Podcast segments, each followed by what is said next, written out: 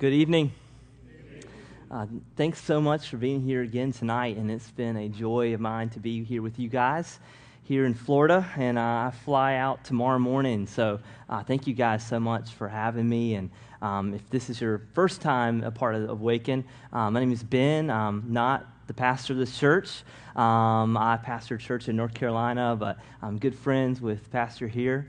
And uh, I um, am, am, just privileged to be here with you guys doing this series in the book of Psalms. So if you have your Bible, uh, turn to Psalm 145. That's where we'll be tonight. And we'll look at verses 14 uh, through 21. I'm going to pray, and then we'll jump into what God has for us tonight. Let's pray.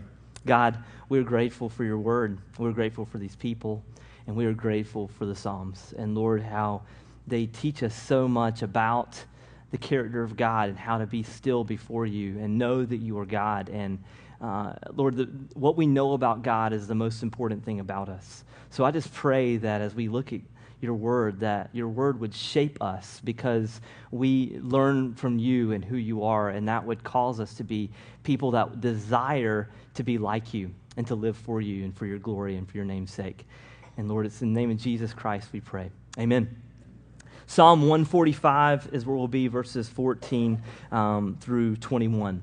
Uh, there's a characteristic of God that I want us to grasp tonight. And I feel like if we grasp this truth, uh, it will really begin to shape our lives in a pretty profound way. And the characteristic that I want us to see is the nearness of God. The nearness of God. And the nearness of God is important because it tells us that God did not create the world and spin it like atop and hope for a good outcome. Uh, in fact, we have a God who is sovereign and in control of all things, that He's involved in, uh, in your past, your present, and in your future. And He's highly involved in your life. Uh, we would say that he is a God who is omnipresent, meaning he is in all places in all times. In fact, he's not even subject to time, he sits outside of time. And He is a God who is highly invested and involved in our lives. Now, this is a biblical truth that I think is very basic. Uh, however, I'm not certain that we live our lives as if we believe that it's true. Um, think about the way that we pray, for instance. We pray sometimes and we say, God, we invite you here tonight. Uh, well, He's omnipresent, so He's like, thanks for the invite, but I'm already here, right? Uh, we say things like, um, God, be with us. Or one of my pet peeves, if uh, we don't have a good Bible study, what do we pray? Uh, a good attendance for Bible study. God, we know where two or more are gathered, there you will be also, um, which is out of context, has nothing to do with prayer or a small Bible study.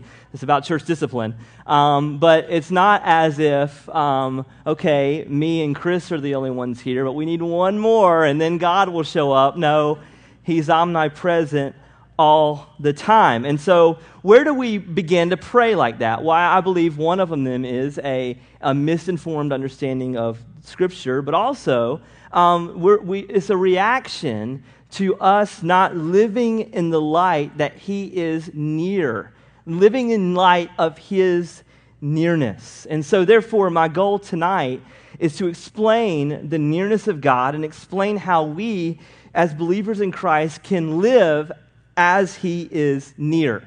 And so Psalm 145 is where we'll be. And, and this is a psalm where David is meditating on the greatness of God. In the first half, verses 1 through 13, David is pondering all of the wonderful works that God has done. He focuses on God's unsearchable greatness, his beauty and his work, his grace and his mercy. And so, what happens from that, he has this big view of God. This is the God that I love. This is the God that I worship. And then, from his big view of God, he, here right in the middle, we see him talk about how God's kingdom is vast and his kingdom is everlasting. And then he takes you from how big God is, then to how intimate this God is.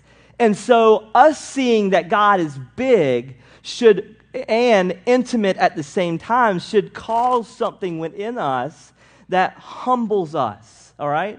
I mean, let me just, before we even read, uh, we'll just read verse 14. I'll just show you kind of the context of it. Look at verse 14 of Psalm 145.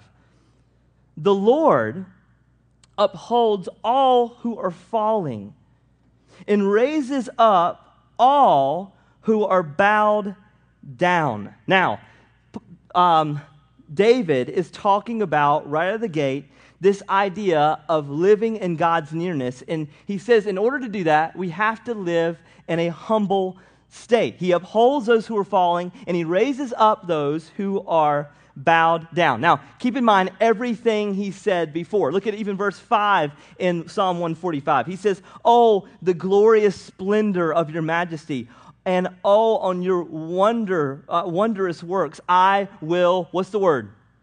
Meditate. I'll meditate on all that you've done. And then in verse 13, your kingdom is an everlasting kingdom. Your domain endures throughout the throughout generations. And so seeing who God is brings David down to this point where he's in a humble state. And what we see throughout Scripture, this is a timeless principle in the Old and New Testament, that those who are humble before God, God exalts them. Because those who are humble see God as who He is, and we see ourselves for who we are, and we realize that we have no right to even be in His presence.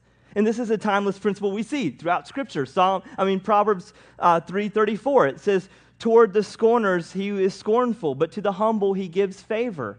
You see in James uh, 4, verse 6, he gives more grace. Therefore, God opposes the proud, but he gives grace to the humble. And then James 4.10, humble yourselves before the Lord, and he will exalt you. Uh, 1 Peter 5, uh, 5 through 6. Likewise, you who are younger, be subject to elders. Clothe yourself, all of you, with humility toward one another. For God opposes the proud, but he gives grace to the humble. Humble yourselves, therefore, under the mighty hand of God, so, uh, so that at the proper time he may exalt you. What we see throughout Scripture over and over and over again is how God um, exalts the humble. And so, David, before we even get into the word, we have to realize that um, seeing God as who he is brings us to a place where we're humble. And this is why he says, God helps those who fall. He helps those who realize their helpless state. That's why I love that song we just sang. All I have is Christ. We realize we've got nothing to bargain with God. God has given us everything. And so, this is a challenge for us as believers because here's the thing. Here in um, our culture, Scripture uh, calls us to be humble, but in our culture, humility is a vice. And pride is a virtue. In Scripture, pride is a sin, right? But in our culture, pride is a virtue. It's thought of greatly to be proud of yourself. And Scripture says, no, you humble yourself you humble yourself. And so, humility isn't, um, biblical humility isn't just a, a low view of self as, as much as it is a high view of God. Because when you are standing in the presence of greatness, there is no room for you to boast in yourself. A few years ago, um, remember, I, I pastor a church in a, in a college town, so I've got a bunch of young athletic guys in our church, and I do not fit that description at all and they um, said, Ben, we, um, we can get into, we have access to uh, the gym that ECU, East Carolina University, plays basketball in. Sometimes they play basketball there, but that's another point.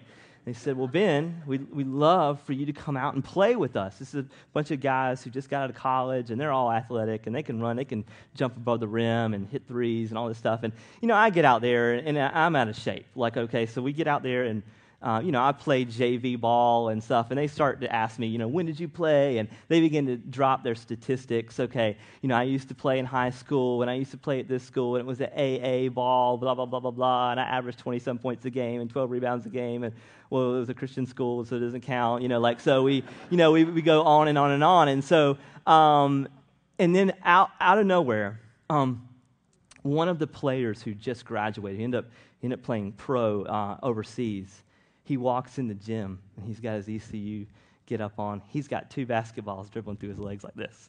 I go, all right, guys, we're going to go sit down. Um, and these guys, in their minds, thought, we can handle this. That guy walked out there, and I mean, you can look. ECU is not a great basketball team, but he's still a Division One. And if you've ever played basketball with a Division One player, it's different. Okay, it's way, way different. And he's just messing around with those guys. They're giving him all he's got. He's just putting the he just put three pointer no. I mean, they're not even looking at the goal. It just hits every single shot. And you could hear these guys went from boasting to it's quiet. Uh, the only thing you can hear in that gym is the basketball bounce and every single shot that guy goes in, and no one's saying a word. All right? And because no one's going to brag in front of that guy. It doesn't matter what you used to do. This guy destroyed us.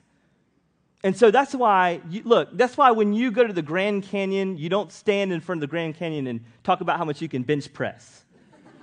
you stand in front of the Grand Canyon and you go, I am in awe of this scene that God has created. And so, this is why seeing God as a big God, God as who He is, it brings us to a point where we are humble. We, we come before Him and we know that He is better and we are undeserving. And for this reason, I believe that we need God centered messages in churches. And I love this church because I know Pastor Mike preaches God centered messages. He tells you who God is, not five steps to a better marriage or six steps to raising your children. It's not nothing like that. It's bringing you to the point of realizing who God is. And this is why David says it the way he does. He upholds those who are falling, and he raises up those who are bowed down.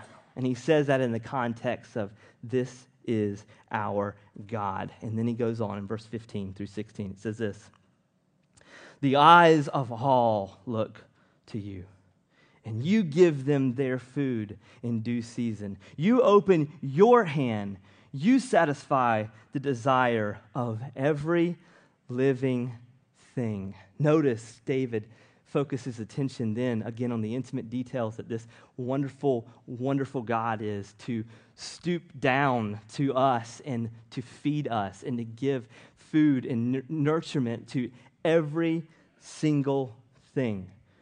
And so David is displaying here something called common grace. He realizes that man cannot live without God. Now, I'm going to tell you why that's important. I'll tell you why this is important. Because growing up in Sunday school, we would re- sing, you know, Jesus loves the little children, right?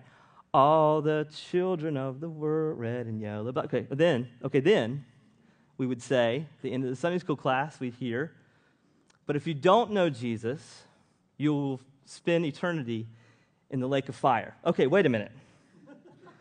I thought Jesus loved the little children, all the little children in the world, right? But there's some who are going to burn in the lake of fire unless we do something with that, right? So something has to be done. So what what what what what does this mean? So why does this paradox exist? Does Jesus love the little children? Good. Okay, good. Okay, well what, so the question is how? Well, David just told us through his common grace, meaning this you live on this earth not where we belong. That's common grace. You get to eat God's food. That's common grace. You get to drink God's water. You get to drink, uh, breathe God's air. And this is a blessing for everyone because we don't immediately get what we deserve. Additionally, the created things around us are to, for us to see that He is good. That's Romans 1.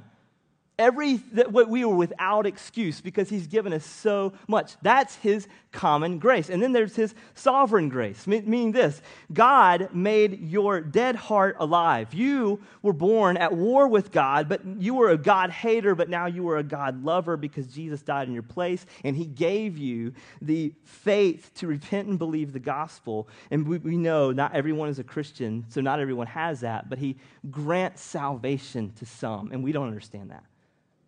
So you have common grace and you have sovereign grace. And what David is saying is everyone's been given common grace. Even the most pagan of a person doesn't realize that love is that is lavished upon them because what they deserve is delayed. And they actually have a, an opportunity to repent and believe.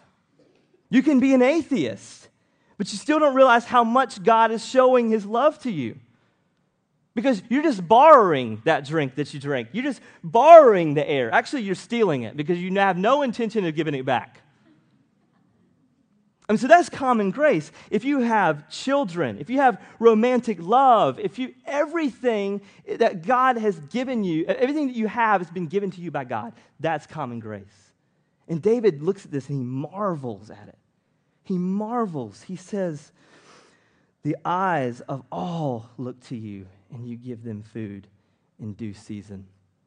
And I love this because, I mean, you even think, I wish I had time to go to Matthew 6, but if even Matthew 6, the disciples are asking Jesus, they're, they're worried and they're anxious, and Jesus says, Look at the birds of the field. Look at the birds of the sky, how I feed them. Look at the lilies of the field, how I clothe them. If I'm, if I'm not going to, he says, in one place, he says, um, Look at the ravens, how I feed them. A raven is a rat with wings. If I'm going to feed that thing, you better believe I'm going to feed you. If I'm going to clothe the lilies, you better believe I'm going to clothe you. You should not worry. Uh, and he's reminding them of his common grace, but also his sovereign grace. I'm involved in your life. I love you. I, I cherish you because Jesus died in your place. And so I want you to see do you see the nearness of God there? See how near God is. All the details of your life are planned out and ordained by a loving and gracious and kind God. And this is what David is capturing for us. And there's still so much more here. Look in verse 17 of Psalm 145. The Lord is righteous and, does it say some of his ways? All of his ways. And kind in all of his works. The Lord is, what's the word? Near to all who call on him and to all who call on him in truth. Now, what does it mean that the Lord is near? We said earlier that he's omnipresent, he's all places at all times. So, does he become more present than he would be otherwise? No, that wouldn't be, impo- that would be, uh, that wouldn't be possible because God is completely God all the time in all places. So, then how is he near to those who call on him? How is he near? Now, we have to remember again when this is written, this is written during the Old Covenant era, meaning David had this understanding that God would come and go. If you look through the book of Judges, you'll see that uh, very clearly. I know that you guys just went through that long, not long ago. What do you have with the Holy Spirit? He shows up in Samson, he leaves him. You have David in Psalm 51. He says, Take not your Holy Spirit from me. So there's this view of the Holy Spirit that he would come and go. But now, believers in Christ, we have all of the Holy Spirit that will be given at the point that we are saved.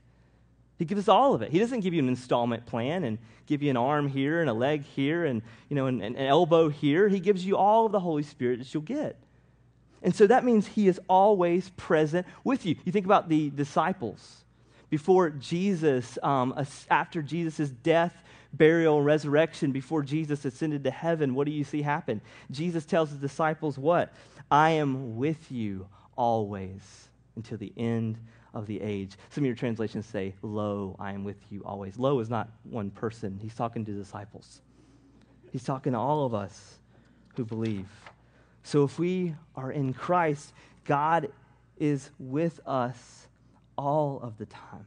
All of the time. Not some of the time, all of the time. And Jesus promised those of us who believe that we'll be filled with the Spirit as soon as we repent and believe the gospel, and he will never leave nor forsake us. And so we don't have to pray, God be with us. He's already here, He's already present with us. But here's the thing when David says, the Lord is near to all who call upon him, I still believe there's a timeless principle that I want to unpack that I feel is highly practical and it's often overlooked. And this is what I really believe that, that captures the heart of this whole series, Be Still one of the most profound seasons of my life was when I did um, student ministry in Roanoke Rapids, North Carolina, where I convinced Mike to come up to and be the pastor, and then I left in three months later. That's what happened.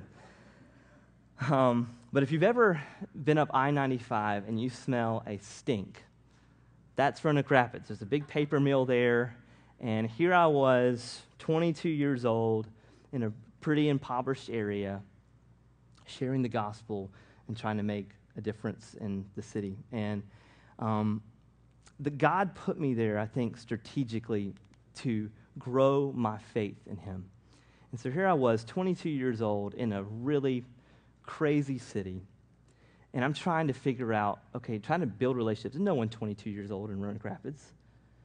And God put me right beside in this house that was the church fellowship hall that had like a part, uh, like an apartment attached to it, and that's where I lived for three years. And I would get so down and depressing, smelling that mess all the time, and no one's my age. The church is predominantly old; it's dying, and we're trying to rebuild it. And but right beside this railroad track was where my house was located, and I would take my Bible and I would take my journal and I would walk down the railroad track, which led into this path in the woods. And I would walk through this path in the woods, and I would find this old train trestle that I would just sit on. And I would read the Bible, and I would write down my thoughts toward God. I would speak out loud to God. I would sometimes be angry at God. I'm a ginger. I get angry, all right? I would be I would say, God, this is what I'm frustrated about. Why did you bring me here, right? Where are people my age? I'm never going to get married if I live here. You know, like I'm, I'm saying, but I am communicating with God. And that's what David is saying. The Lord is near to all who call on him because here's the reality. That summer, um, my car broke down that summer, and I was stuck just to walk on that railroad track every day.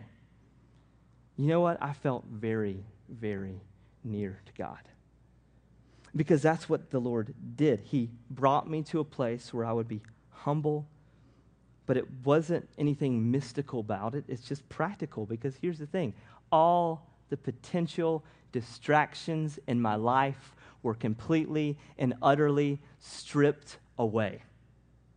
My, my community, my vehicle, everything. Everything. And all I could do is just focus on him. And so there's nothing mystical about that. It's just practical. If you be still and reflect on your, uh, on your God and, your, and the Word of God, and you begin to see who He is, you will feel near to Him. It's just practical. I mean, just I'll just give you this. It's, this is just a discipline. It's just a discipline of a Christian life that I'm talking about. I mean, think about your own kids. Like for me, I love taking my boys out I got two boys for one on one times. And I love how different my boys are. I've got an eight year old who he's like a little artistic hipster um, who also likes the outdoors. And I've got Gideon, my three year old. He's like a little frat boy. I mean, it's first time I put a hat on him, he turned it up backwards. And he, first time I put a polo shirt on him, he flipped his collar. I'm like, there's no hope for you. All right, you're a frat boy. And um, Gideon's favorite thing to do uh, when I get in the car with him, he wants to go to Pizza Inn and eat the chocolate chip pizza. You have Pizza Inn down here? That's, that's what, okay, Pizza Inn, they have a chocolate chip pizza, and he loves it. When I get in the car, he says, Dad, play some walk and roll and play some rock and roll, right? And Finn loves rap. I don't know why, but he says, and I always say to Finn, I'm like, when we put on the rap, the rap music, he goes, I said, Finn, can we be stopped? He goes, no, dog. And so that's our thing. And so, um, so I love my time, but here's what happens when I get the one on one time with my boys. You know what happens, dads? You're talking to your boys? That's cool, buddy. That's great. Yep. Oh, awesome. You got bit by a spider. No, that's cool. So you had a snake dream. Cool. Awesome. And then you're just, you're, you're listening, but you're not listening. Right? You're listening, but you're not listening. And so I, I went on this walk one time with my oldest, and I said, Finn, what can I do to be a better dad. He says, You're a great dad. You know, I said, Seriously, tell me, what can I do? He says, Sometimes you're on your phone a lot. right? But what happens now? I say, Well, you know what, Finn? When we go out, I'm going to leave it in the car. When we go in the restaurant, it's just going to be you and me. I started doing that. You know what happens?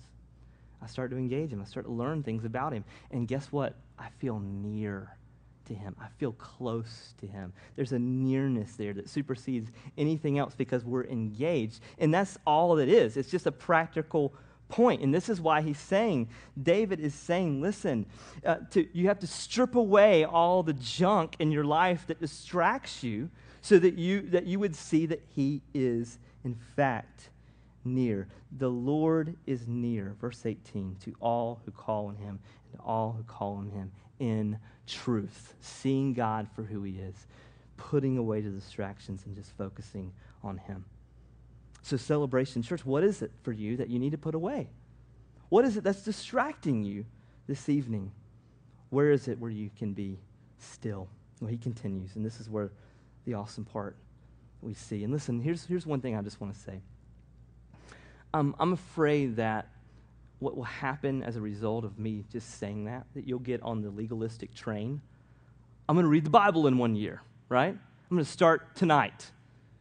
Don't CrossFit your Christianity, okay? It's not, a, it's not some kind of grace. All we're saying is be still. Put away distractions and focus on Him. And this is what he says next. Verse 19. He fulfills the desires of those who fear Him. He also hears their cry and He saves them. Now, we can do an entire message of the implications of this verse, but I want you to see this. To have communion with God, we have to slow down our lives. And I think two things happen. He says, We will fear him. We will fear him. I want you to think about just tonight as we prayed. Just tonight as we prayed, have we, did we even stop to realize that we're we're talking to God. This is the one who created us. This is the one who knows us. This is the one who feeds every single person. This is the one who gives us air to breathe. This is the King of Kings and the Lord of Lords. And oftentimes when I pray, I get up in front of the people, I'm just like praying for the people. What do they need to hear tonight? I mean, how many times have you been in a small group Bible study and you've been asked to pray and you're really praying for the people there, not to God? Anybody? I mean, I do it. I'm a pastor and I do it. So certainly, right? We do this. And, and this is what we do. We don't, we don't, it's, it comes out of just a fear that we don't fear him when we come to him. And we're not afraid of him like he's abusive or we, we, we, we fear him because he is reverent. That's who he is. He has this way about him that causes this fear of, I have, it causes us to do something with our lives. Fear causes, it leads us to do something. I heard not long ago of an interview by a European diplomat who knew Adolf Hitler personally. And in this interview, he said that he had this way about him, this charisma about him, that a person could be blindfolded in a room, and Hitler could walk into the room, and the person would know that he was there. Just his presence okay? Now, I'm not advocating Hitler here, okay? But they said you would, when you were confronted with his presence, you had three responses retire and flee from the country, sell yourself to him, body and soul, or assassinate him. That's how powerful he was.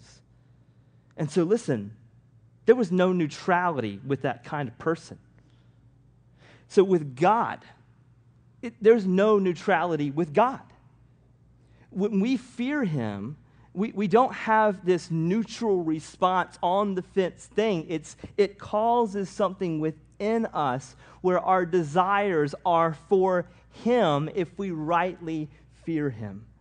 And so this is why he says what he says in, in verse 19. He fulfills the desires of those who fear him. He, our desires are now for him. Our desires are to glorify him. So our desires are his. And so there's no more thinking about how to serve ourselves, rather, our motivation is for him. And this is why the godly fear should lead us to serving and loving him. And so I don't want us to miss what David says next because this brings everything into perspective when we think about the nearness of God he says this in the second part of 19. He says, He also hears their cry and he saves them. The Lord perseveres all whom love him, but all the wicked he will destroy.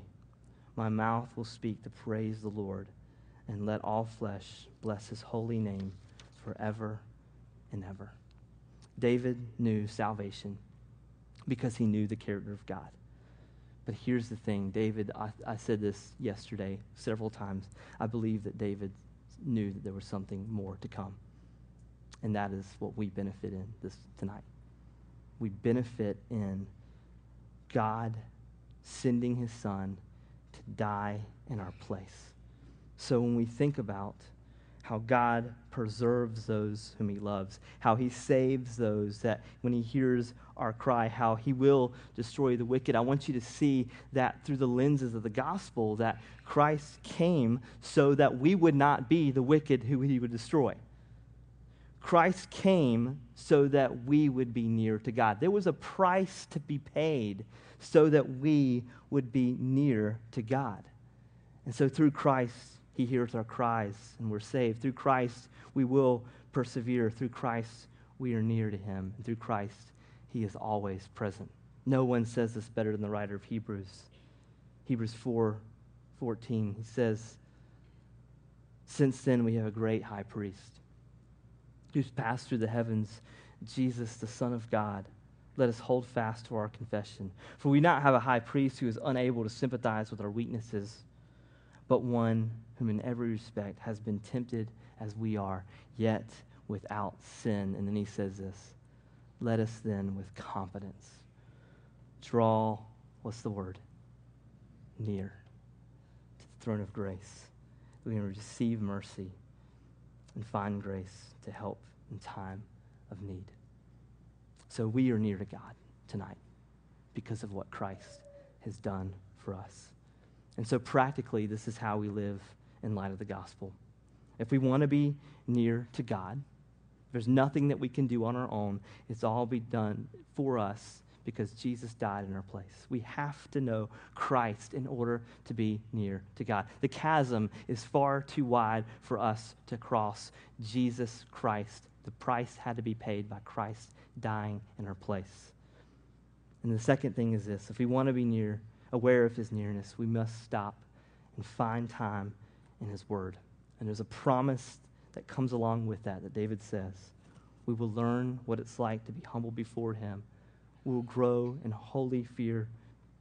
And we will truly, and what that leads to is our desires become his desires and we'll be like him. And so maybe tonight you are here and you're saying, I can't afford that time with him. My, my, my day is too busy. I've got too much going on in my life. But what we just saw in his word that we can't afford not to. We can't afford not to. We can't afford not to stop what we're doing and put aside every distraction and just focus on who He is and let that shape our lives. We can't afford not to. So, my encouragement for you, Celebration Church, during this whole Awaken series, is to let God, that He would let us be still and know that He is God. God, help us. Let's pray. Jesus, we come before you not because of anything that we've done, it's all about you. And Lord, help us to see your character. Help us to see who we are and that you saved us in spite of ourselves.